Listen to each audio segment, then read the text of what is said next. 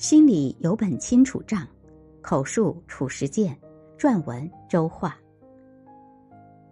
那一年，我开始像一个家长一样承担起家里的经济重担。我把原本由母亲负责的烤酒房接过来，烤酒卖酒。一个十五岁的少年独自做烤酒这件事还是很不容易的。我现在偶尔还会想起当年那个场景，心里有些恍惚。我到底是怎么过来的？我从小就知道自己做事总比别人要做得好，因为我认真、负责任，心里有谱。从那以后，我就懂得了，做什么事都要学会观察，学会总结，找到规律。万事万物都有自己的规律，规律搞清楚了，办法就出来了。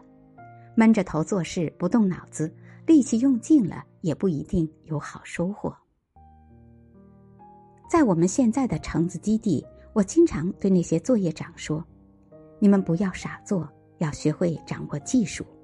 不要以为搞农业流点汗水就可以了，大老粗才那么想事情。”一九五五年部队评军衔的时候，怎么不给骡子评个军衔呢？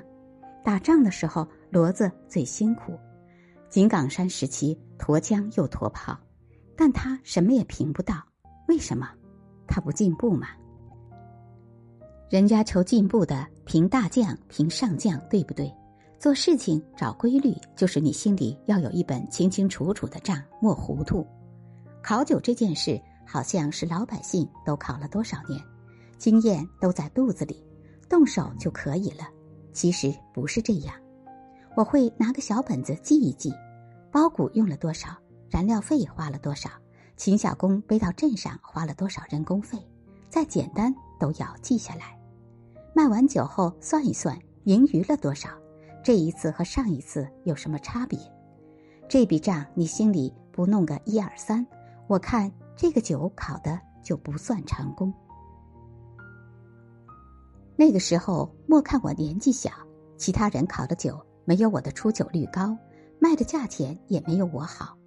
我那个时候考酒经验多了，敲敲酒缸就知道酒的度数有多高。现在这个本事我仍然是有的。村子里其他大人恐怕都不理解，怎么我一个娃娃考的酒比他们的要好？其实就是认不认真，会不会做成本核算。